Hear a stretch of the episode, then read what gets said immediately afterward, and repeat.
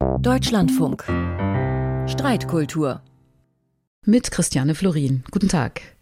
Ein Gespenst geht um in den deutschen Feuilletons. So beginnt ein Aufsatz über Cancel Culture. Gespenster sind empirisch nicht nachweisbar, aber sie wirken. Für manche ist Cancel Culture etwas Eingebildetes, ein rechter Kampfbegriff. Für manche ist es eine reale Bedrohung der Meinungsfreiheit, für den CDU-Vorsitzenden Friedrich Merz sogar die größte Bedrohung. Von linker Zensurkultur hat er in einem Zeitungsinterview gesprochen. Was es mit dieser Löschkultur auf sich hat, das war das Thema beim Philharmonischen Diskurs am vergangenen Mittwoch. Die Berliner Philharmonie und der Deutschlandfunk kooperieren bei dieser Gesprächsreihe. Und damit übergebe ich an mich selbst ins Foyer der Berliner Philharmonie. Thomas Gottschalk, vielleicht haben Sie es mitbekommen, begründete sein Wetten das Abschied mit der Bemerkung, er habe immer in der Show so geredet wie zu Hause, aber das könne er jetzt nicht mehr. Und deshalb höre er auf. Marius Müller-Westernhagen, der Musiker, hat in einem Interview zu einem, einem etwas höheren Geburtstag schon beklagt, Zitat, Cancel Culture gefällt mir nicht, wenn in Museen Meisterwerke abgehängt werden, weil darauf eine nackte Frau zu sehen ist. Wer gibt uns das Recht? Und was ist falsch an einem nackten Frauenkörper? Gibt es Cancel Culture? Ist es nur was Eingebildetes? Wie man auf diese Frage antwortet, hat natürlich auch damit zu tun, was man unter Cancel Culture versteht. Ist das die Nicht-Einladung? Ist das die Ausladung? Ist das die Nicht-Wieder-Einladung, nachdem es nach einer Einladung einen Shitstorm gegeben hat, eine Hassattacke, eine Bedrohung? Oder was ist das eigentlich? Darüber wollen wir heute Abend diskutieren. Und wir, das sind zum einen Naika Furutan. Sie ist Direktorin des Deutschen Zentrums für Integrations- und Migrationsforschung hier in Berlin und sie lehrt auch hier in Berlin Integrationspolitik und Gesellschaftspolitik hier an der Humboldt-Universität. Und ihr neuestes Buch heißt Es wäre einmal Deutsch. Und Deutsch definiert sie, vermutlich auch nicht ganz ohne Widerspruch zu bekommen, als fluiden, sich immer wieder neu entfaltenden Beziehungsraum. Herzlich willkommen, Frau Forutan.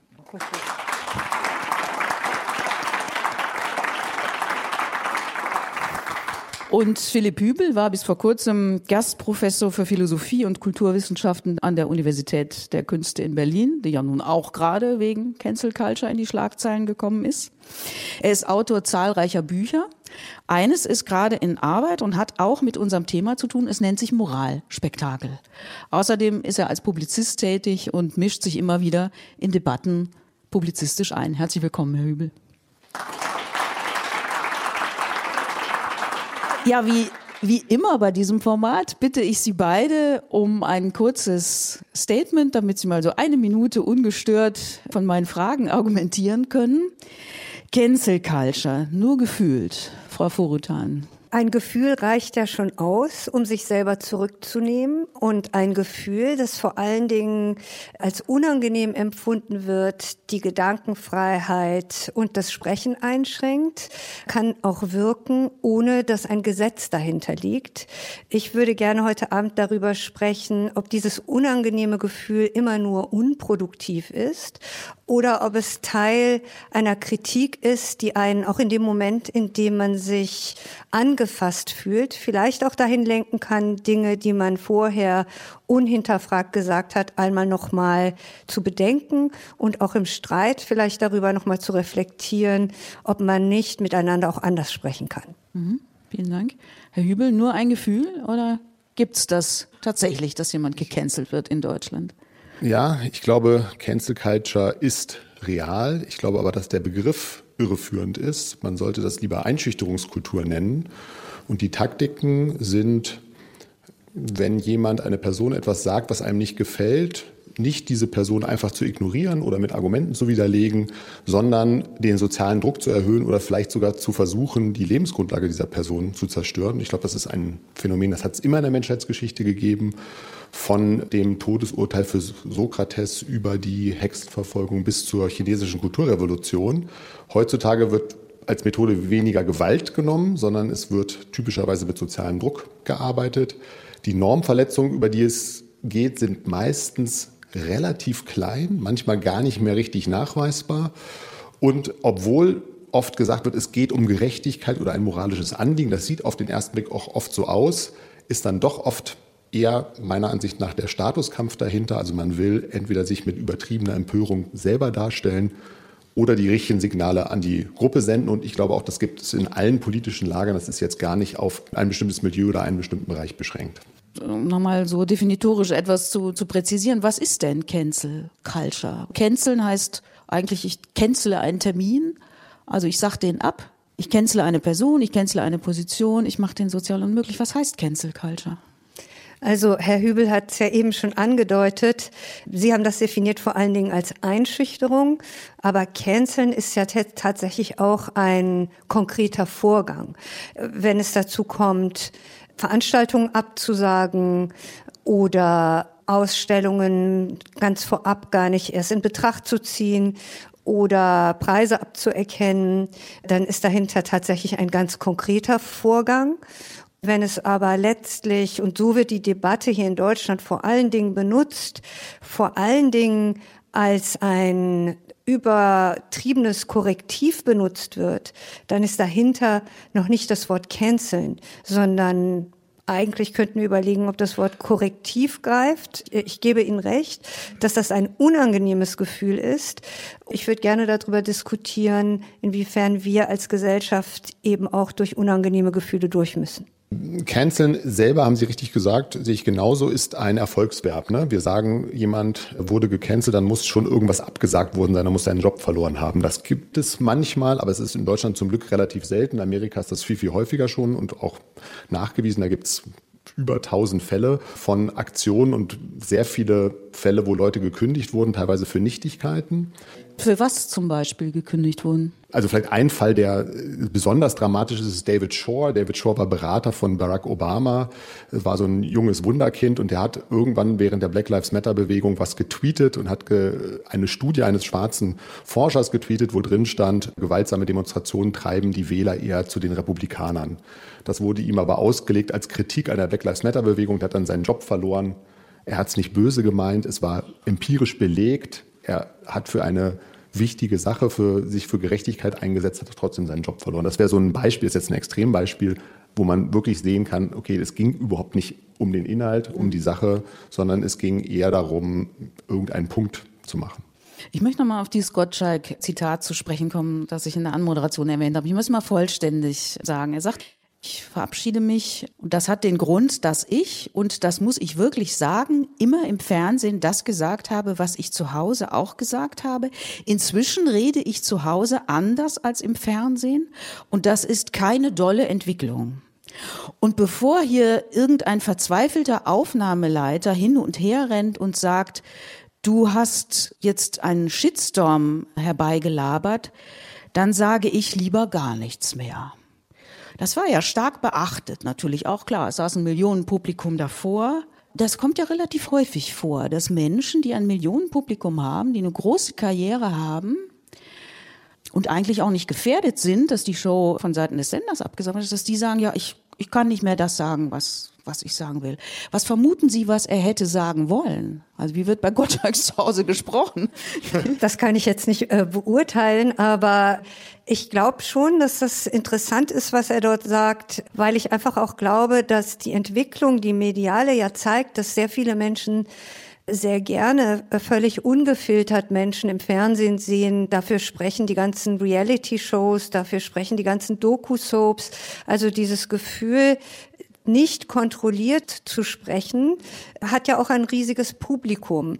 Und äh, wenn man sich jetzt, es gibt ja einfach sehr viele äh, Shows von, von der Dschungelshow bis zu den ganzen Paradiesshows und den Inselshows, habe ich jetzt nicht so sehr das Gefühl, dass man im deutschen Fernsehen nicht mehr sagen könne, was man will.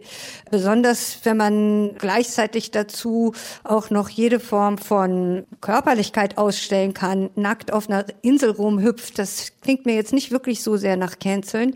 Es kommt mir einfach tatsächlich tatsächlich so vor, und dann respektiere ich das, was Herr Gottschalk sagt, dass er vielleicht sich selbst nicht mehr gerecht wird, in dem, wo er eigentlich äh, sich immer als Avantgarde gesehen hat oder als Speerspitze einer Gesellschaft, was er ja auch lange Jahre war mit der Art, wie er gesprochen hat oder wie er sein Umfeld reflektiert hat. Und auf einmal ist dieses Umfeld an ihm vorbeigezogen und es erzeugt für ihn das Gefühl, vielleicht hinterher zu hängen. Ich interpretiere da jetzt einfach was rein, ja. Also das ist jetzt äh, Hobbypsychologie vom Sessel aus. Aber äh, es ist in jedem Fall nicht so, dass ihm die Sendung verboten wurde. Aber ich habe ja eingangs schon gesagt, es reicht ja auch schon so eine Art Selbstzensur und die hat er offensichtlich gefühlt. Hat es auch damit zu tun, dass einfach heute jeder publizieren kann, jeder seine Meinung zu Wetten das veröffentlichen kann. Als Wetten das begann, da gab es halt die Fernsehkritiken in den Zeitungen, aber eben nicht äh, soziale Medien, wo jeder, äh, auch große Stars natürlich kritisieren kann. Könnte schon ein Faktor sein. Ich halte vorsichtig formuliert diese Aussage von Gottschalk für unglaubwürdig. Ich glaube nicht, dass das seine eigentliche Motivation war. Ich glaube, der wollte mit so einem Tusch gehen der wollte noch mal was sagen dagegen, dass er vermeintlich da unter Druck gesetzt wird. Was eigentlich auch von dem Phänomen der Selbstzensur, Sie haben es ja angesprochen, ablenkt. Wenn man sich mal so empirische Studien zur Selbstzensur anschaut, dann sind es selten die Leute, die einen hohen Status haben, die das Gefühl haben, sie müssten sich stark zensieren, sondern es gibt eine große repräsentative Untersuchung in Deutschland von Traunmüller, da kam raus, dass Leute, die eigentlich soziologisch gesprochen einen niedrigeren Status haben, am stärksten das Gefühl haben, sie stehen sozial unter Druck und können nicht das sagen, was sie sagen wollen. Ne? Damit ist jetzt nicht Meinungsfreiheit gemeint, der Staat greift nicht mehr ein, sondern der soziale Druck in ihrem Umfeld. Also Leute mit niedrigem Bildungsstand eher als Leute mit hohem, Migranten eher als Leute, die keine Migrationsgeschichte haben, Leute, die auf dem Land leben, eher als Leute auf der Stadt leben, Konservative eher als Progressive. Das ist eigentlich das Phänomen, was man sich anschauen sollte, wer wird durch eine neue Kommunikationslandschaft dazu gebracht, nicht mehr so offen teilzunehmen am demokratischen Diskurs, könnte man sagen. Und es sind, wie gesagt, es ist nun gerade nicht ein Multimillionär, der eine TV-Persönlichkeit ist. Umgekehrt ist das natürlich ganz spannend, dass auf der anderen Seite sich kommunikative Kanäle so multipliziert haben, dass man natürlich zu allem seinen Kommentar abgeben kann, bis tief in die Nacht hinein auf un unendlich vielen Kanälen. Und damit sind nicht nur Twitter oder Instagram oder TikTok gemeint, sondern auch Kommentare unter Zeitungsartikel oder, wie Sie es eben auch schon gesagt haben, es ist nicht mehr nur der Kritiker, die Kritikerin, die dann nachher was über Wetten das schreibt, sondern äh, unendlich viele Leute, die vom Anzug bis zur Ansprache alles kommentieren. Und damit steht man natürlich plötzlich gefühlt auch sehr viel stärker in der Kritik, wenn jeder und jede alles kommentieren kann, was man macht. Dann wäre es ja gekränkte Eitelkeit auch. Ich nehme ihm schon ab, dass er äh, so einen Moment von Unkomfort ausdrückt, ja. Also, weil das ist ja nun mal auch so in der Gesellschaft, wenn wir fragen, wie es zum Beispiel mit geschlechtergerechter Sprache gibt, äh, dass, dass eben sehr viele Menschen äußern, dass sie nicht wissen, wie man das richtig sagt, das als eine Form empfinden, die sie künstlich nennen und dass sie das Gefühl haben, das passt nicht zur deutschen Sprache. Also es gibt schon großen Widerstand gegen bestimmte Formen zu sprechen. Es stimmt natürlich, dass diese Formen zu sprechen ganz oft entwickelt werden in Spezialistenkreisen. Also ich, ich schwöre Ihnen, wenn irgendwelche Handwerker da sind und über irgendwelche Spezialschrauben sprechen, verstehe ich auch ab Minute äh, sechs äh, schon gar nichts mehr. Vielleicht komme ich noch eine ganze Weile mit und ab dann ist das ein Jargon. Genauso ist es in in der Medizin, aber auch in der Gendersprache. Und das eine ist natürlich aber auch damit verhaftet, dass es mit der Idee von Gleichheit und mit der Aufforderung, es eben auszuweiten und es eben auch tatsächlich mit zu übernehmen, in die eigene Sprache verbunden, während äh, über Mutternschrauben und Spezialkonstruktionen man nicht unbedingt mitsprechen können muss, um geachtet zu sein. Hm, ja, als meine Mutter, als ich der äh, heute Morgen sagte, äh, was das Thema heute Abend ist, die ist nun äh, 87 und hat Volksschule, da sagte die, was das dann? Ne? Also Cancel Culture, das war jetzt bei ihr noch gar nicht so angekommen, obwohl wir den Eindruck haben, es ist ein Thema, das die Feuilletons bewegt. Haben Sie denn selber Erfahrungen gemacht, die Sie unter diesem Begriff subsumieren würden? Ich lehre ja an der Uni und kann sagen, dass es immer wieder natürlich Momente gibt, wo die jungen Leute in ihrer Sprache sehr viel sicherer sind. Und dass das ein Gefühl auslöst, dass man im ersten Moment versucht, das lächerlich zu machen. Ja, die jungen Leute haben wieder eine neue Sprache für sich erfunden, die übertreiben ja an allen Stellen. Und irgendwann sieht man, wie sicher die da durchnavigieren und man kann sich dann entscheiden und sagen, ja, jetzt bin ich 52 und äh, verschließe mich dem Ganzen und performe einfach auf alt und sage immer, alles so, wie ich früher gesprochen habe, ist jetzt richtig. Oder ich höre zu, oder ich höre zu, denke darüber nach und denke, macht eigentlich Sinn. Ich kann es ja mal ausprobieren. Und welches, welche Wörter sind das? Welche Themen sind das? Ist das? Nein, das ist vor allen Dingen mit geschlechtergerechter mhm. Sprache. Es ist einfach tatsächlich so, es gibt ja unendliche Varianz dessen. Also ähm, es wird ja die ganze Zeit so getan, als gäbe es so etwas wie eine Vorgabe und man müsse so sprechen. Aber das ist natürlich letztlich auch nur ein Gefühl abgehängt Sprechen Sie denn so an der Uni mit Glottis, äh, ähm, mit der Pause? Ja, ich, je nachdem, wenn viele um mich so sprechen, imitiere ich das mhm. und muss mich auch nicht anstrengen, um das zu imitieren. Und wenn keiner um mich herum spricht, dann spreche ich nicht so. Und, also ich glaube ähm, einfach bei nicht der Bewertung ist das da wichtig? Nee. Gender? Nee. Äh, ich muss auch dazu sagen, es ist nicht nur so in meinem Fachbereich. Mhm. Ich lehre und wir haben so etwas wie UWPs, das nennt sich überfachlicher Wahl Bereich oder Wahlpflicht oder was auch immer, da sitzen dann Leute in meinen Kursen, die studieren Physik oder die studieren Wirtschaftswissenschaften oder sonst irgendwas. Die müssen im Laufe des Studiums eben auch in andere Disziplinen reinschauen. Und ich habe eher das Gefühl, es ist eher eine Generationenfrage als eine Schichtfrage, weil es wird so sehr zu einer Schichtfrage gemacht. Jetzt können Sie sagen, ja, das sind halt Studierende, die sprechen eben so, das ist ja schon eine Schicht. Mhm. Aber äh, mein bestes Beispiel dafür ist, ich war einige Male in Hanau nach dem rassistischen Mord an neun Hanauern und Hanauerinnen und ähm, dort sind eben sehr viele junge Männer, die eben genau zu dieser Schicht gehören, von denen wir denken würden, für die ist das etwas aus Berlin, da sprechen die Leute so komisch.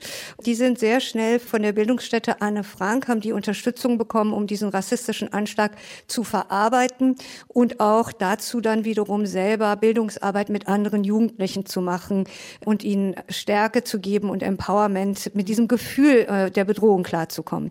Äh, wenn Sie sich diese Jungs ansehen, das sind einfach diese Pro prototypischen migrantischen Jungs, Freunde von Ferhat Unwar, in dem Fall einer der jungen Männer, der ähm, erschossen wurde wenn die äh, in Schulen gehen oder sprechen, die benutzen eben ganz dezidiert diesen Glottisschlag. Mhm. Das kommt einem auch nicht gestellt oder gespielt hervor, sondern die haben es einfach geschafft, ihre eigene rassistische Erfahrung mit der Erfahrung von Sexismus als unangenehmer Erfahrung zu verbinden.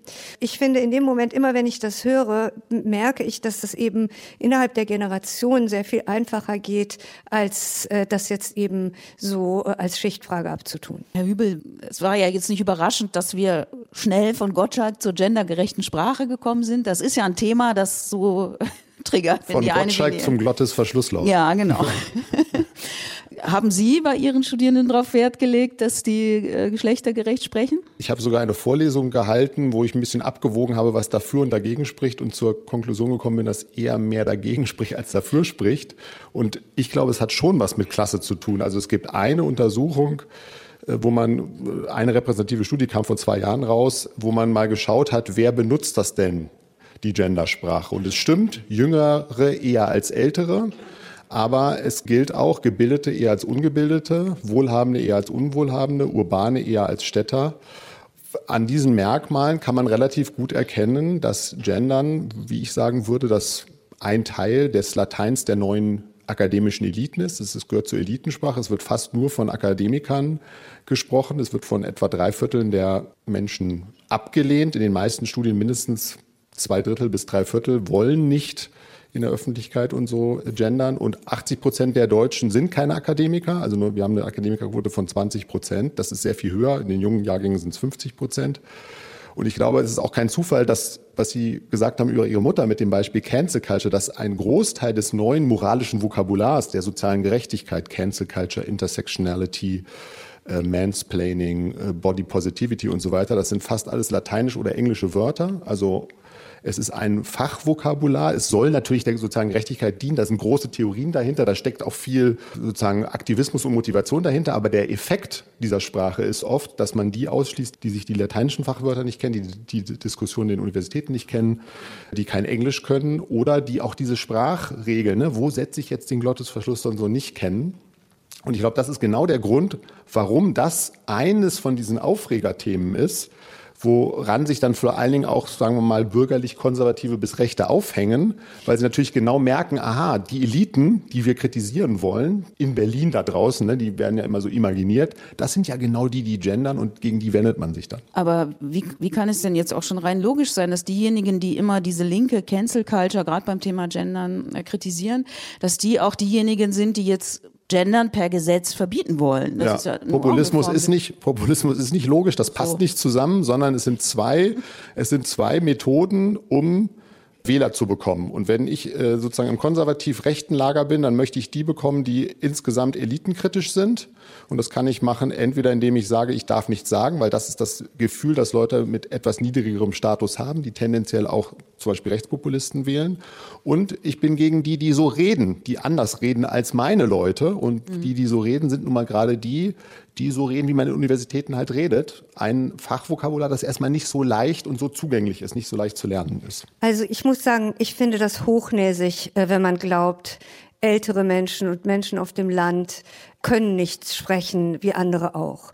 Und das erkennen wir das einfach ich nicht gesagt. Man, nee, aber das ist sehr ich stark. nur gesagt, was die Studie das ergeben ist, hat, aber wer das, das ablehnt. Ist, das ist grundsätzlich auch etwas, hinter dem man sich einfach versteckt, weil äh, wenn wir uns ansehen, wie, wie immer wieder Gesellschaften damit konfrontiert sind, sehr schnell neue Begriffe zu lernen. Nehmen wir die ganze Corona-Pandemie. Wer kannte denn die ganzen Begrifflichkeiten dort? Wie schnell hat man angefangen, Podcasts zu hören, sich auszukennen, bis tief in wirklich Fachdiskussionen Kurse hinein auf dem Land und je nach Schicht vollkommen egal und in allen Altersstufen auch. Mir fällt das selbst immer auf, weil ich eben sehr viel Vorträge in unterschiedlichen Städten halte, an Schulen halte, in unterschiedlichen sozialen Räumen halte und immer wieder danach auch das Feedback bekomme, dass Leute zu mir kommen und sagen, vielen Dank, dass Sie uns das zugetraut haben, dass Sie eben genau nicht die ganze Zeit vermeintlich in einfacher Sprache gesprochen haben, sondern es kommt darum, die Sprache, die sich weiterentwickelt, zu setzen und zu erklären und auch zu sagen, warum sich Sprache mit der Zeit verändert. Und die Idee, geschlechtergerecht zu sprechen, ich sage es ja, die ist nicht nur daran gebunden, dass man jetzt diesen Glottisstark, also PolizistInnen oder ÄrztInnen sagt, sondern die Idee ist einfach, Ärztinnen und Ärzte zu sagen. Oder äh, das Schreiben dessen ist auch sehr unterschiedlich. Und es ist ja hinlänglich bekannt, dass durch diese Vorstellung, dass der Plural immer männlich ausgedrückt wird, über Jahre Frauen nicht mitgedacht werden. Und das ist über alle Formen neurologisch bis jetzt auch getestet worden und innerhalb der jungen Generation schon längst angekommen. Ich kann mich erinnern, vor vielen Jahren, als meine Tochter noch sehr klein war, hat es bei uns in der Straße einen Unfall gegeben und ich bin nach Hause gegangen und habe gesagt, da draußen stehen ganz viele Polizisten. Und dann hat sie gesagt, und keine Polizistinnen? Und äh, das hat mir in dem Moment zu denken gegeben, dass offensichtlich mein gemeintes, Plural für alle, bei ihr überhaupt nicht so angekommen ist. Und äh, das ist einfach etwas, was wir mitbedenken müssen. Ja, wenn ich jetzt sagen würde, fürs Radio hier im Raum sitzen 150 Ärzte, würde danach das Publikum befragen, dann würden die sagen, da haben 150 Männer gesessen. Ja, weil der, der männliche Begriff ist schon verbunden auch mit dem männlichen. Aber die empirischen Studien, wir müssen natürlich jetzt das Thema, jetzt haben wir es angeschnitten, wir, aber wollte, die empirischen Studien zeigen das eigentlich nicht. Ja. Also die empirischen Studien, wenn man die, äh, wenn man die äh, Ausdrücke neutral verwendet, weiß jeder, dass die Besucher klatschten oder äh, die äh, Zuschauer strömten äh, in die Philharmonie, dass da Männer und Frauen gemeint Aber sind. wenn ich Berufe angebe, ist es schon anders. Bei Berufsbezeichnungen ja, ist das auch so, dass etwa zu 94 Prozent wissen die Leute, dass Männer und Frauen gemeint sind.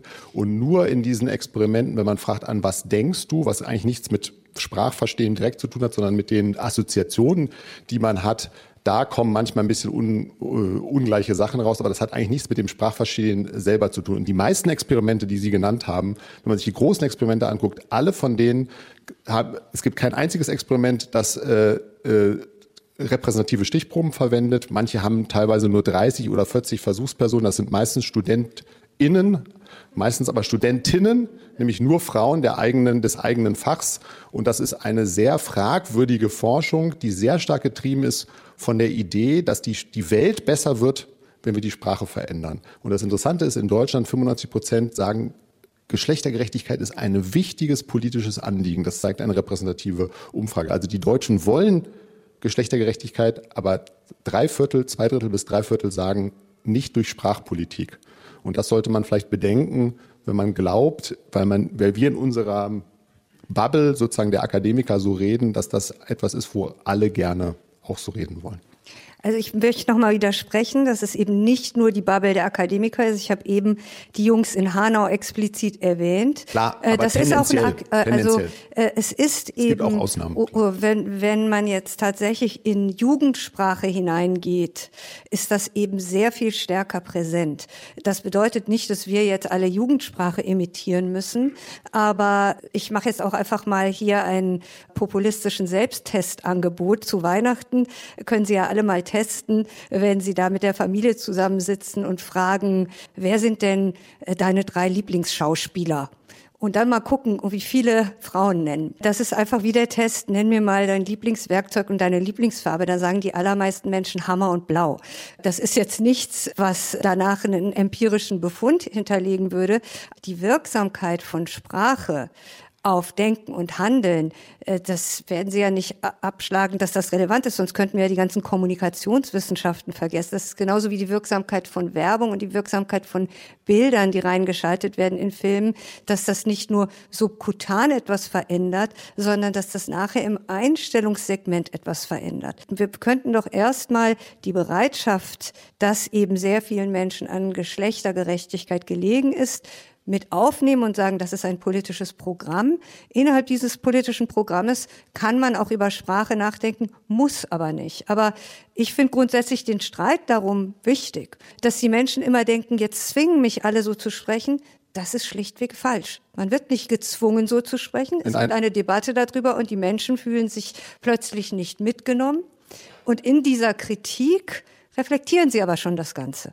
Es gibt eine Umfrage an Universitäten, wo etwa ein Viertel der Mitarbeiter und Mitarbeiterinnen, Professoren und Professorinnen sagen, man sollte den Leuten nicht die Möglichkeit offen lassen, nicht zu gendern. Also anders formuliert, die das erzwingen wollen.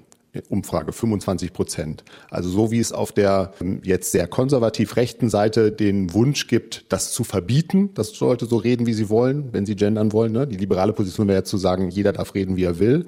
Gibt es genauso Tendenzen, weil das so ein starkes Signal mittlerweile geworden ist, der Darstellung von Engagement für Gleichberechtigung, dass die Leute die, den Zweck und die Mittel eigentlich überblenden. Alle wollen dasselbe Ziel, aber in bestimmten Kreisen ist das Mittel, um dieses Ziel zu erreichen, nämlich das Gendern, so stark identifiziert mit diesem Ziel, dass man so klingt, wenn man sagt, hm, Gendern finde ich eigentlich jetzt nicht so überzeugend, als würde man das Ziel ablehnen. Obwohl die, wie gesagt, die Datenlage sehr fragwürdig ist. Ich würde sagen, sehr schwach sogar. Herr Hübel, Sie haben jetzt mehrmals äh, schon die Moral erwähnt.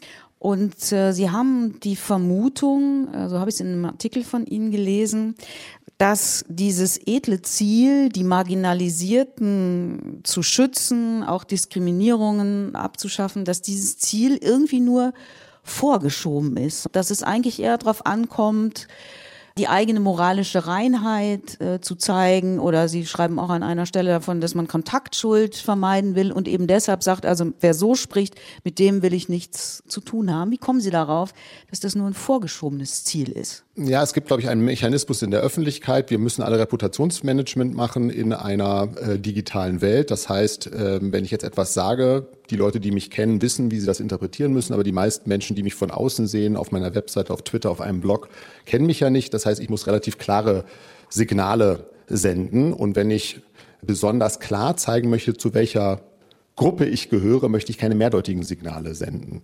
Und da gibt es einen Mechanismus, dass man besonders deutlich zeigen möchte, dass man zur richtigen Gruppe gehört. Damit könnte man erklären, warum es so etwas gibt wie moralische Reinheit, dass also schon die kleinste Abweichung von der imaginierten, oft imaginierten Gruppenmoral dazu führen kann, dass man vielleicht ins andere Lager gesteckt wird. Das führt dazu, dass Leute zum Beispiel Mehrdeutigkeiten vermeiden, sich eindeutig zuordnen. Und der zweite Effekt, den es gibt, ist, wenn man sich darstellen möchte als moralisch, das machen alle Menschen im Alltag, aber man ist mehr gezwungen, das auch vor allem digital zu machen, wenn man so halb anonym unterwegs ist, dann wirkt es ja ein bisschen eitel, wenn man sagt, ich bin ein moralisch sensibler Mensch, dem die Menschenrechte am Herzen liegen. Ja, das würde keiner machen. Sondern man hat eine andere Methode, man kann sich über die Fehltritte von anderen aufregen. Indem ich mich aufrege, dass jemand was falsch macht, zeige ich damit ja auch, dass mir das am Herzen liegt. Und da gibt es dann automatisch solche Übersteigerungskaskaden. Ne? Also wenn einer sagt, der Bürgermeister, was der vor zehn Jahren getwittert hat, das ist unerhört, dann kann ich mich jetzt nicht mehr noch als noch sensibler darstellen, wenn ich da einfach nur Ja sage. Man, das gibt's auch, dass Leute dann einfach zustimmen, sondern ich muss das überbieten. Ich sage dann, nein, der muss seinen Job verlieren. Und der nächste will mich dann überbieten und sagt, nein, der, da, da muss ein Strafverfahren her, ne? der muss vor Gericht für das, was er da geschrieben hat.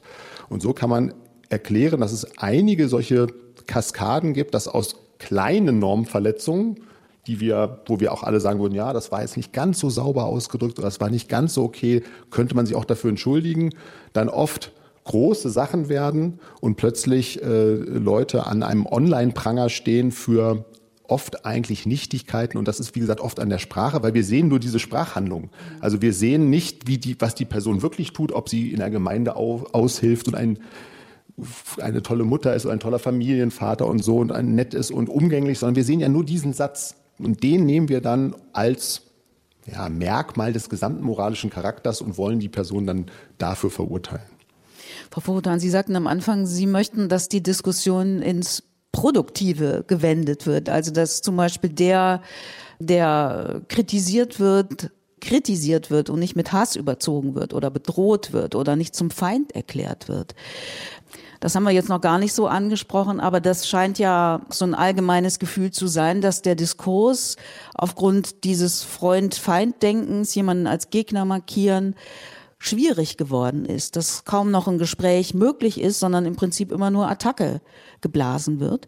Wie könnte ein Weg daraus aussehen? Ich versuche noch ein bisschen bei dem Beispiel von eben zu bleiben, von Herrn Hübel und bringe jetzt einfach noch mal ein Gegenbeispiel vielleicht rein, den Fall Aiwanger, wo wir ja im Grunde genommen genau die Gegeninszenierung dessen gesehen haben, was eben dargestellt wurde. Ein in dem Falle moralisch wahrscheinlich von allen als klarer Verstoß gesehener Moment in der Jugend, der aber auch genau mit vielen Teilen damit auch abgehandelt wurde. Das war in der Jugend, er war es wahrscheinlich nicht selber, es ist kein Grund dafür, dass er zurücktritt.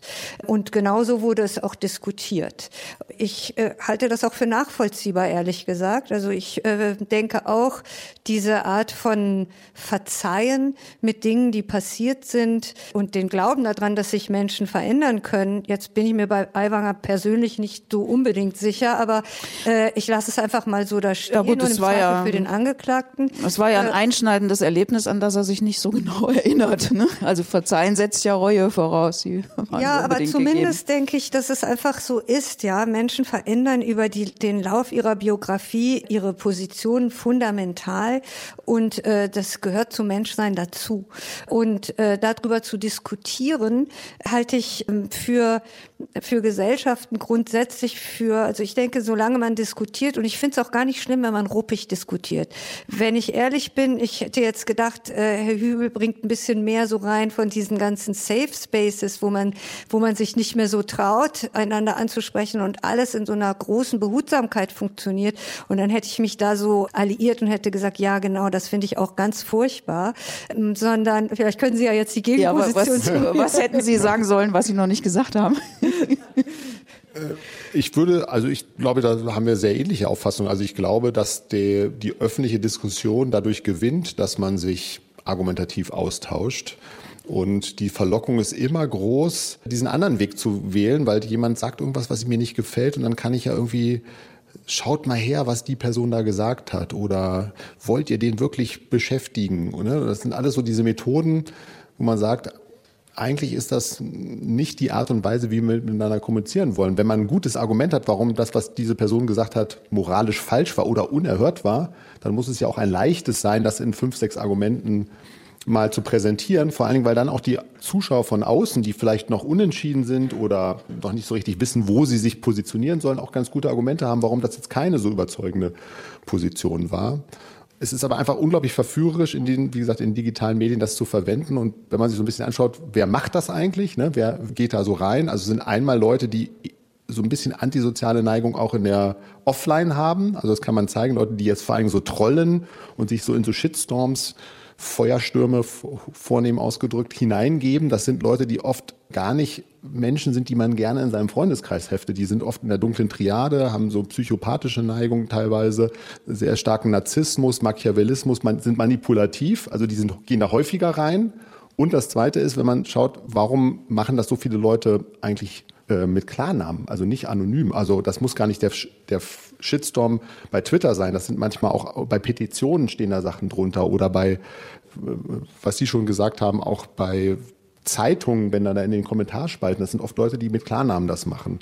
Und da kann man sehen, ah, es geht ihnen schon irgendwie auch um Darstellung. Also sie wollen sich selber darstellen. Je eher der Klarname verwendet wird, desto häufiger regen die Leute sich auch übertrieben, also extrem, übertrieben ist mal die Frage, wo man das setzt, aber extrem auf. Also es ist ein Mechanismus eigentlich, das, ein Statusspiel würde ich sagen. Man will damit zeigen, ah, da bin ich positioniert, den kann ich eine reindrücken, hier kann ich meine Allianzen sozusagen symbolisieren.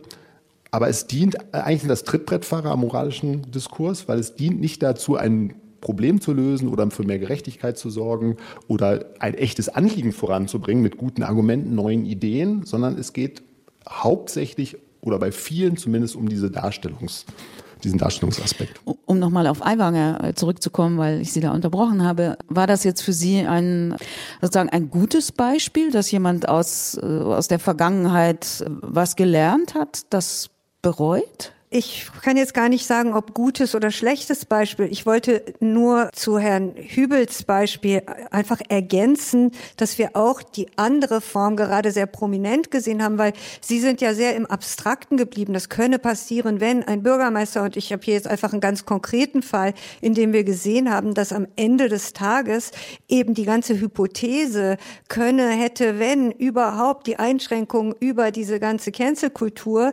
in Wahrheit, dass es damit eben nicht so weit hergeholt ist, wenn wir da genau reinzoomen. Dass am Ende des Tages die Leute ihre hohen Jobs behalten, trotz Verfehlungen, weil die Gesellschaft nämlich gar nicht so impulsiv ist, wie wir sie versuchen darzustellen, sondern in vielen Momenten eben durchaus abwägen kann.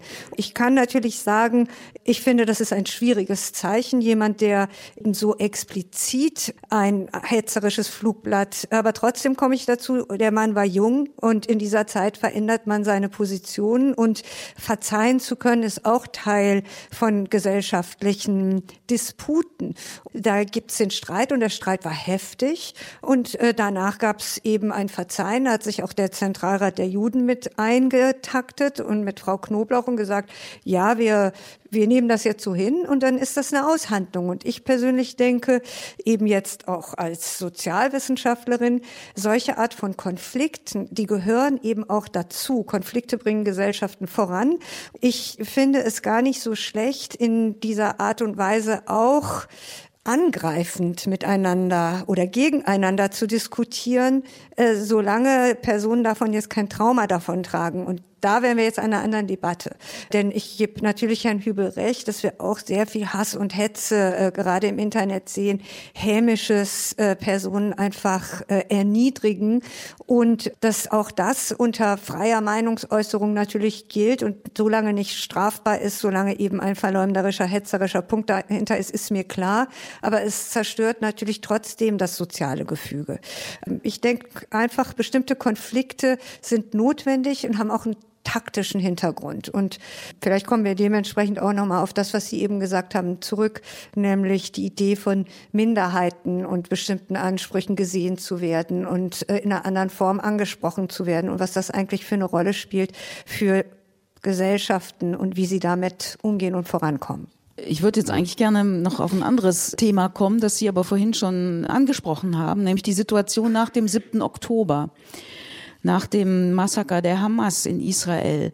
Da ist es ja tatsächlich so, dass Ausstellungen abgesagt werden, dass Preise nicht vergeben werden. Zum Beispiel, weil Künstlerinnen und Künstler BDS-Erklärungen unterschrieben haben und Museen oder wer auch immer dann sagt, Veranstalter dann sagen, das, das geht jetzt nicht mehr. Das ging vielleicht vor ein paar Jahren noch, aber jetzt geht das nicht mehr. Würden Sie das unter dem Begriff Cancel Culture fassen? Da müsste man sich die einzelnen Fälle angucken, aber ich glaube, da gehören schon einige dazu. Ähm, ein Beispiel war ja jetzt vor kurzem Sharon Otto, die einen Preis bekommen hat oder kriegen sollte. Und dann hat man herausgefunden, auch vor zehn Jahren, glaube ich, hat sie mal so eine BDS-Erklärung unterschrieben. Sie hat sich davon eindeutig distanziert. Sie hat das glaubwürdig sich davon distanziert. Sie hat gesagt, sie wird das nicht nochmal machen. Also war eigentlich vollkommen klar, das ist eine Position, die sie nicht mehr einnimmt.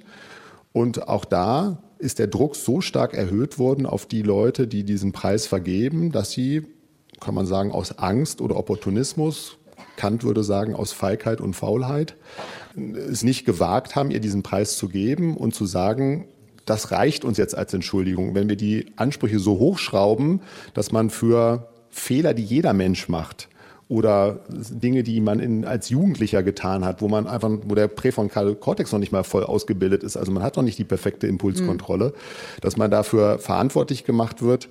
Das führt, würde ich sagen, genau zu so einem Gefühl, oh, jetzt äh, muss ich ganz vorsichtig auf Eierschalen gehen. Ich darf mich überhaupt nicht mehr politisch irgendwo positionieren. Wenn ich nur einen Fehler mache, kann ich auch diese, die Reue, die ich dann habe vielleicht oder die Vergebung, um die ich gerne bitten würde, wird mir dann gar nicht mehr zuteil.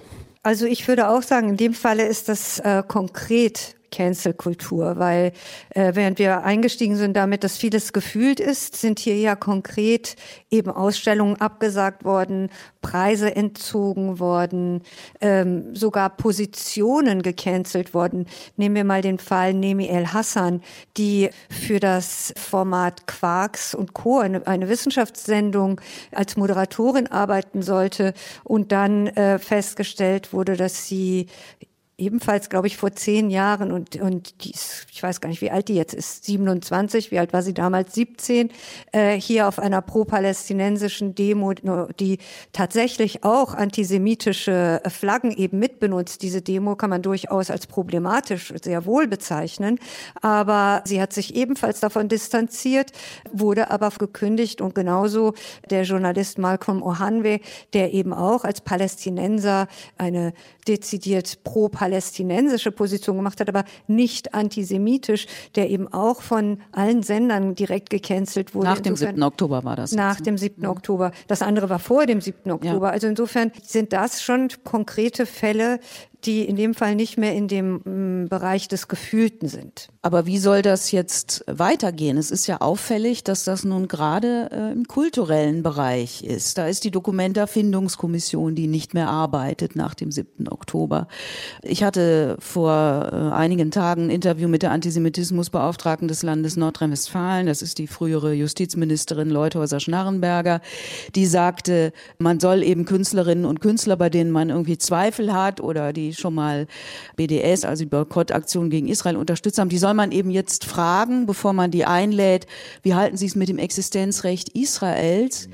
Wie ist es mit Wörtern wie Israel begehe einen Genozid, betreibe Apartheidspolitik, sei eine Kolonialmacht? Sollen das Ausschlusskriterien sein? Darf ich noch mal einen Schritt zurückgehen? Ja. Also ich glaube, es gibt äh, mindestens drei Gründe, warum das in der kreativen Klasse, könnte man sagen, passiert. Also Akademia, mhm.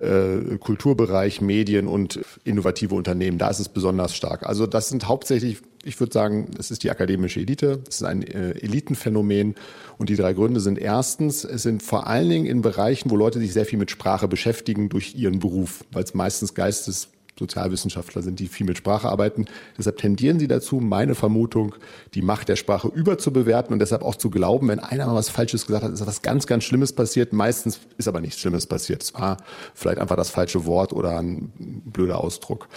Und das zweite Phänomen ist, es gibt einen starken Konkurrenzkampf in diesem Elitenbereich. Ne? Es gibt eine Elitenüberproduktion, es gibt wenige äh, wenige begehrte Posten, wenige Professuren, Leiter von Stiftungen, Institutionen. Es gibt nur wenige Preise zu vergeben, aber immer mehr Leute, die darum konkurrieren. Da ist es sehr wahrscheinlich, dass man das gegenseitig auch als, deshalb meine ich, Moral wird auch als Waffe verwendet, dass als Waffe verwendet, dass man irgendwas findet bei der Person, der man immer schon mal einen auswischen wollte oder die man eh nicht mochte oder die zum anderen Lager gehört.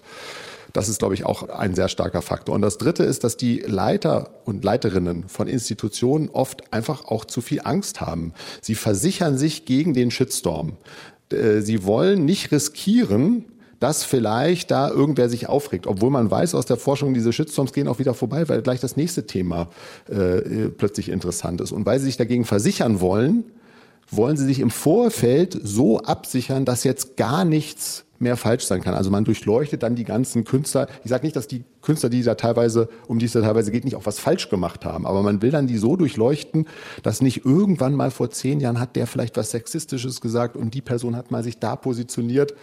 Und das ist, könnte man sagen, ist auch so eine Form von Reinheit zur Selbstversicherung, weil man könnte auch einfach sagen, oh ja, die Person ist nicht so perfekt hat auch mal Sachen gesagt, die ich überhaupt nicht so sagen würde, die ich auch richtig bescheuert finde. Aber es hat jetzt auch gar nicht so viel mit diesem Kunstwerk oder diesem Buch zu tun für das, was hier gewählt wird, sondern das ist im Meinungsspektrum, solange es jetzt nicht strafrechtlich relevant ist, ist es im Meinungsspektrum möglich, auch wenn man das vielleicht irgendwie nicht teilt. Aber in dem Fall ist es ja tatsächlich sehr konkret. Wir sehen das ja, dass äh, gerade im Kultursektor sehr viel darüber gestritten wird, aber natürlich auch sehr stark im politischen Raum. Wie gehen wir jetzt um, zum Beispiel mit dem Bekenntnis zum Existenzrecht äh, Israels und welche Definition von Antisemitismus führen wir ein? Also die Kultusministerkonferenz hat vor, vor wenigen Tagen beschlossen, äh, eine äh, Definition des ähm, der International Holocaust Holocaust Remembrance Association, diese Definition, IRA-Definition einzuführen, wonach äh, sehr eng geführt beschrieben wird, was Antisemitismus ist und welche Folgen das haben soll für diejenigen, die unter diese Definition fallen. Und ähm, da die Definition eben in Wahrheit nur eine Arbeitsdefinition und keine juristische ist und einfach erstmal relativ breit sagt, äh, damit kann Hass gegen Juden verbunden werden und in elf Beispielen dann sagt, dazu gehört gehört auch, äh, wenn man sich gegenüber Israel in der Form oder in der Form positioniert.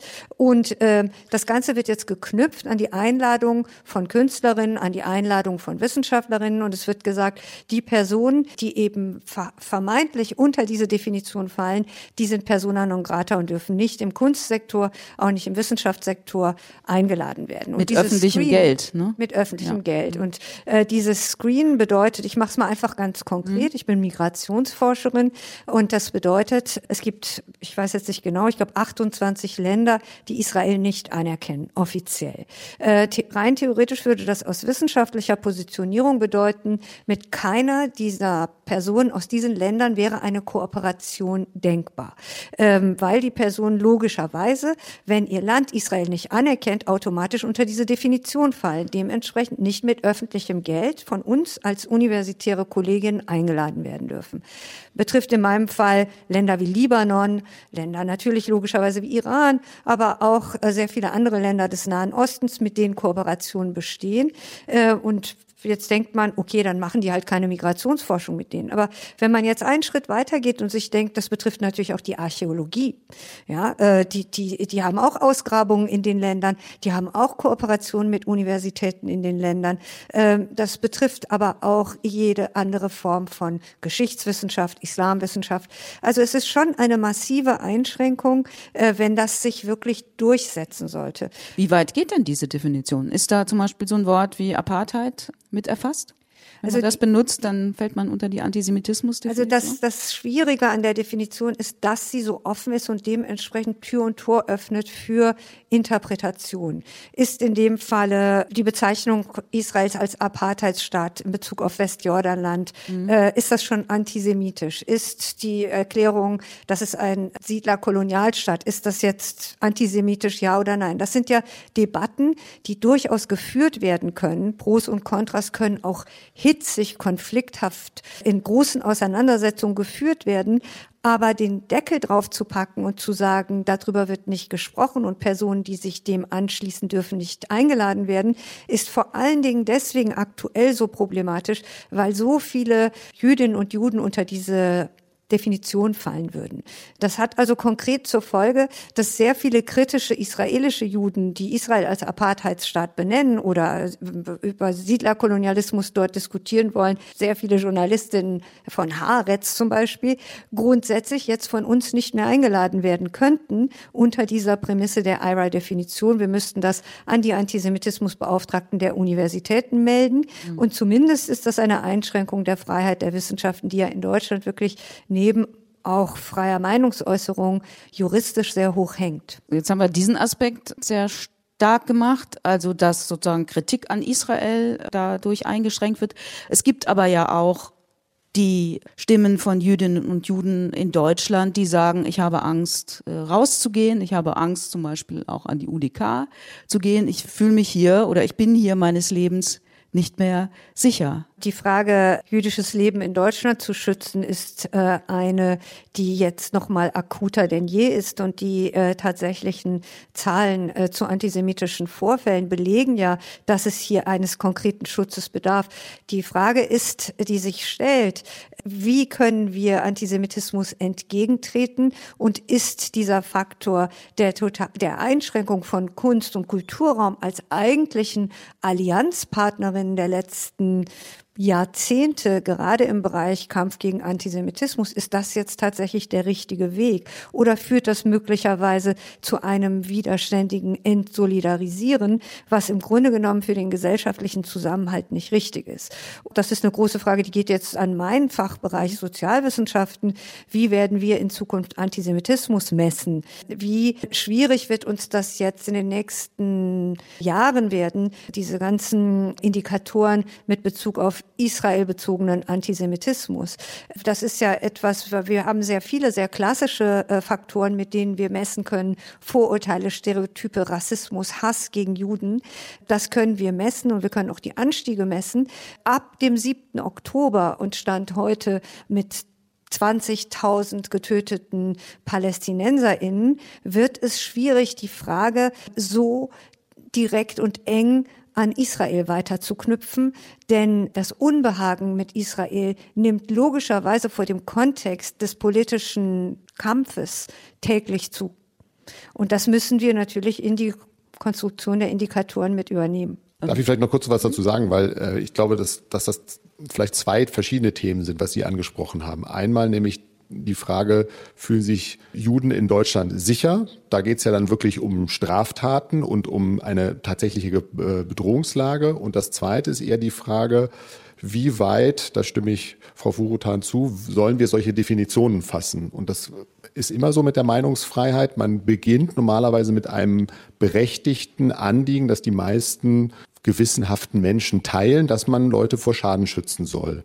Aber die Gefahr ist immer automatisch, dass man dann diese Definition so weit fasst oder so ungenau ausformuliert, dass eben falsch positive erzeugt werden. Also dass Leute, die vielleicht, wie gesagt, zum Beispiel Intellektuelle, mit, die mit Gründen in Israel äh, ihren eigenen Staat kritisieren, plötzlich unter die Definition fallen, was man nicht wollte. Man wollte ja die Leute eigentlich nur bekommen, die hetzen.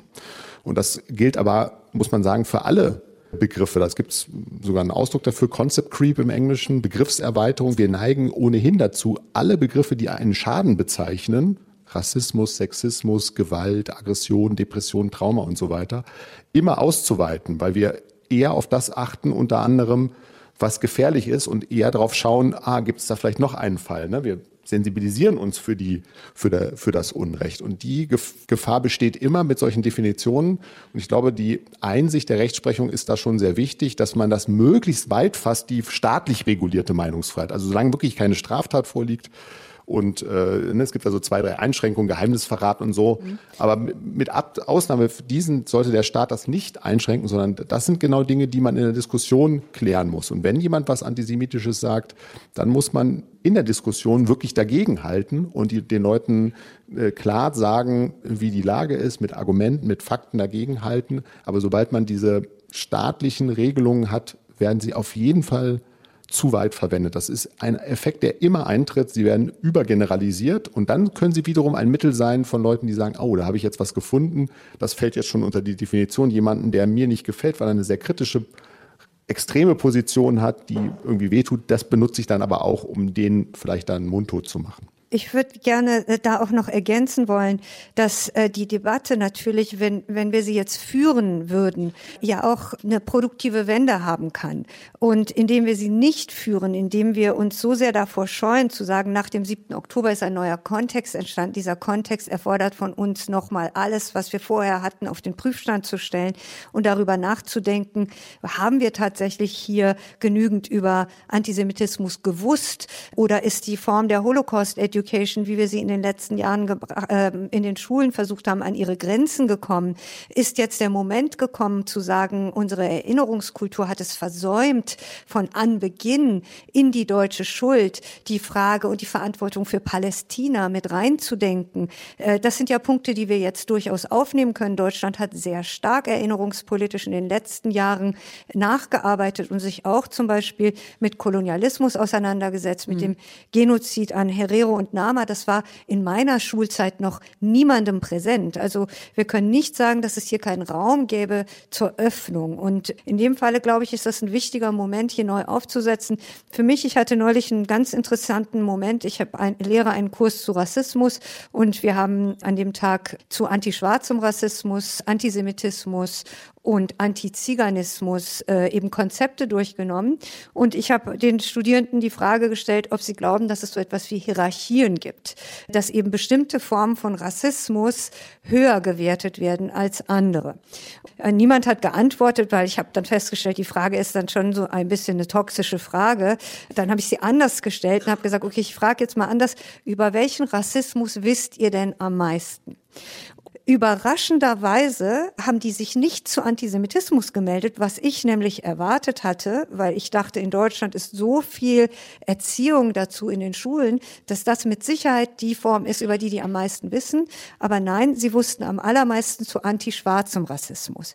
Tatsächlich kommt das gar nicht so sehr über die Schulbildung, sondern sehr viel stärker über so etwas wie popkulturelle Elemente, so etwas wie Social Media, George Floyd, Black Lives Matter, die auseinander Auseinandersetzung mit diesem Phänomen auch über Filme und dieses sich selbst aneignen dieses Wissens. Es hat mir aber auch gleichzeitig gezeigt, dass das Wissen über Antisemitismus sehr ausbaufähig ist und wir da ran müssen. Äh, ich denke tatsächlich auch, dass es Sinn macht, hier vergleichend vorzugehen. Es hat aber all die Jahre auch immer diesen, äh, diese Sperre gegeben, zu sagen, nein, nein, Antisemitismus darf man nicht mit den Tools der Rassismusforschung untersuchen. Antisemitismus ist ein quasi treten nach oben und Rassismus ist eines, das nach unten tritt, was aber historisch gesehen tatsächlich überhaupt nicht stimmt, wenn wir uns die ganze Treitschgerede anschauen und über die Hosenverkäufer äh, aus Posen und über die Ideen hier in Berlin, dass äh, die Juden, die kommen, ungebildet sind, sich nicht integrieren, also im, im, im 19. Jahrhundert, das war sehr stark verknüpft auch mit einem klar rassistischen, stereotypisierenden Phänomen, das uns die Möglichkeit gibt, Hass gegen Juden durchaus mit dem Phänomen Rassismus vergleichend zu analysieren. Und ich glaube, um das jetzt nochmal auf unser Thema Cancel-Kultur zu mhm. bringen, diese Idee, dass jegliche Form der Infragestellung, dass eben aktuell es nicht hilfreich ist, die, diese Idee von Israel kritischem Antisemitismus als Speerspitze zu nehmen, um Antisemitismus zu messen, das wird ja im Moment sehr stark von sich gewiesen. Sobald man in Frage stellt, dass diese Items wirklich Antisemitismus messen, mhm. ähm, entsteht dieser Moment, dass man sich selbst schon verteidigen muss gegen einen immanenten, im Raum stehenden Antisemitismusvorwurf. Und das macht es problematisch. Also Sie haben jetzt eigentlich beide ja gesagt, dass es Cancel Culture in dem Sinne gibt, dass äh, Menschen Angst haben, was zu sagen, Reaktionen sehr heftig, sehr überzogen sind, dass es auch eine Art von Selbstzensur gibt. Jetzt beobachten wir ja auf der anderen Seite auch, dass vieles im öffentlichen Raum sagbarer geworden ist. Also eine Partei sitzt im Bundestag, die eben sagt, der Holocaust war ein Vogelschiss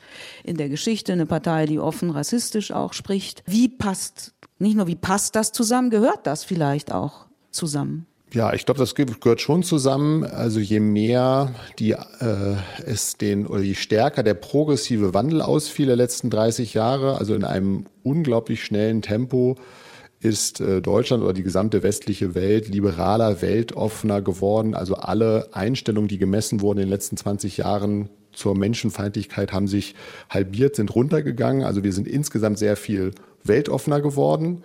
Und da hat sich so eine Lücke aufgetan am sehr rechten Rand und die wird von diesen, man könnte sagen, das sind eigentlich Polarisierungsunternehmer, ja, Populisten, vor allem Rechtspopulisten benutzen dann so eine Art rohe Sprache, um sich als besonders authentisch und gegen den Mainstream darzustellen. Das hat Trump so gemacht, das haben das äh, sieht man bei, eigentlich bei fast allen Rechtspopulisten, dass sie so arbeiten. Und ähm, es ist so eine Art Kulturkampf, kann man sagen. Je sensibler und feinfühliger für soziale Ungerechtigkeit die einen werden, desto mehr müssen die anderen zeigen, dass das alles äh, Unfug ist und dass man sich jetzt mit äh, Authentizität und wir reden so, wie wir reden wollen und wir lassen uns nicht nichts vorsagen. Also das gehört schon, die, die beiden Gruppen brauchen sich schon selber. Und man könnte sagen, es gibt eine affektive Polarisierung in Deutschland. Deutschland ist nicht polarisiert im politischen Sinne. Die Mehrheit mhm. befindet sich in der Mitte, aber die beiden starken Gruppen, ich würde sagen, könnte sagen, vielleicht die Wähler der Grünen und die Wähler der AfD, die liegen meistens am weitesten voneinander entfernt. Und die Vertreter des sehr progressiven und des sehr rechten Lagers, die fechten so eine Art affektiven Kampf in der Öffentlichkeit aus, während die meisten in der Mitte der Gesellschaft, die eher sagen wir, moderatere Positionen haben, an Empörungserschöpfung leiden, weil die anderen Leute sich so sehr empören die ganze Zeit, dass man selber gar nicht mehr hinterherkommt, sich auch noch über irgendwas zu empören, weil man schon so erschöpft ist, dass die anderen das ständig tun. Das würde ja bedeuten, wenn das stimmt, was er gesagt hat, würde das ja bedeuten, dass das progressive äh, Lager etwas abrüsten sollte, dann würden die Rechten auch weniger Hass verbreiten. das würde ich nicht sagen. Ach so, okay, das sagen. Aber, so. aber, ich glaube, es gibt eine Dynamik. Das, das ist schwer im Einzelfall zu entscheiden, aber ich glaube, es gibt diese Dynamik, mhm. okay. dass man sich gegenseitig braucht in gewisser Weise. Man könnte das auch tatsächlich so interpretieren, dass man sagt, äh, die Gewinne des progressiven Lagers und ich will das gar nicht so sehr jetzt als Lager sa äh, sagen, sondern es ist ja etwas, was wir wahrscheinlich alle für gut empfinden, dass die Gesellschaften weniger homophob werden, dass eben die Auseinandersetzung damit, dass es unterschiedliche sexuelle Orientierungen gibt, dass es eben Geschlechterungerechtigkeit gibt, dass man als Gesellschaft nicht rassistisch sein möchte, dass das alles etwas ist, was wir als produktiv empfinden. Dahinter liegen aber auch große Kämpfe. Das ist ja nicht von alleine passiert. Das ist genau deswegen passiert, weil sich bestimmte Gruppen zusammengetan getan haben und gesagt haben, so nicht mehr. Dass Frauen eben in feministischen, aktivistischen mhm. Gruppen gegen äh, ungleiche Bezahlung mobilisiert haben und damit natürlich einen Konflikt in die Gesellschaft eingetragen haben und das Ganze auch nur tun konnten, indem sie für eine gewisse Zeit einen ganz groben Unterschied zwischen Männern und Frauen aufgebaut haben und dann später diesen Unterschied wieder abgebaut haben, indem sie gesagt haben, auch Männer können Feministen sein. Oder in der migrantischen Frage oder in der der ähm, rassismuskritischen Frage. Also diese Idee, sich als Gruppe zu formieren erstmal, identitätspolitisch, um mhm. darauf aufmerksam zu machen, dass man als Gruppe ungleich behandelt wird. Das ist ja eine politische Taktik, die notwendig ist, um einen bestimmten moralischen Druck aufzubauen, der dann Positionen verändert. Wir können uns die Frage stellen, ab wann dieser moralische Druck kontraproduktiv wird. Ist der Wir Punkt jetzt kontraproduktiv? Ist der Punkt erreicht? Ich würde sagen, äh, der Punkt ist noch nicht erreicht, weil wir sind mhm. immer noch nicht bei gleicher Bezahlung von mhm. Frauen angekommen und wir haben einfach gemerkt, in dem Moment, in dem wir zu früh aufgegeben haben, haben wir das vorletzte Parlament gehabt mit der größten Frauen- und Männerungleichheit äh, seit 24 mhm. Jahren. Also insofern, der Kampf ist noch nicht vorbei und solange der Kampf für Gleichheit und gerechte Positionen noch ansteht, lohnt es sich, Identitätspolitik zu machen und diese Krisen und Debatten auszuhalten.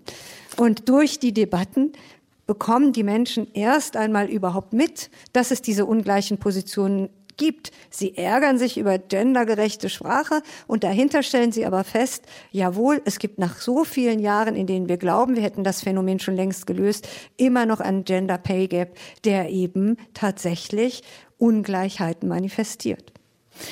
Letzte Frage an Sie beide, die Frage, die wir immer zum Abschluss der Diskussion stellen.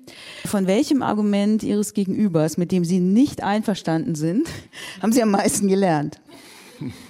Worüber denken Sie weiter nach, wenn Sie hier rausgehen? Also ich hab, fand viele Argumente ja eigentlich überzeugend, deshalb ähm, fällt mir tatsächlich gerade gar nichts ein. Ich müsste darüber nachdenken, über was ich noch nachdenken muss. Okay, Frau Vorutan?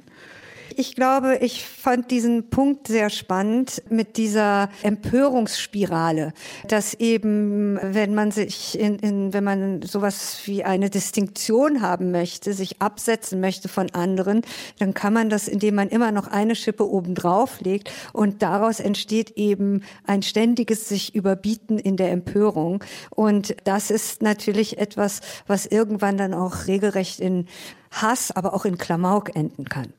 Okay, dann wählen wir jetzt doch lieber den Klamauk statt des Hasses. Ja, wir haben gehört, es gibt Empörungserschöpfung und der Kampf um Gleichberechtigung und Ende der Diskriminierung muss weitergehen.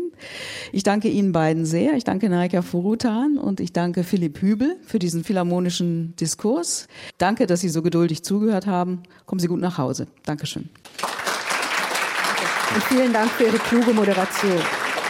Das war der Philharmonische Diskurs vom 12. Dezember 2023 aus dem Foyer der Berliner Philharmonie. Über Cancel Culture diskutiert haben die Migrationsforscherin Naika Furutan und der Philosoph Philipp Hübel. Ich bin Christiane Florin. Danke fürs Zuhören. Danke fürs innere Mitstreiten.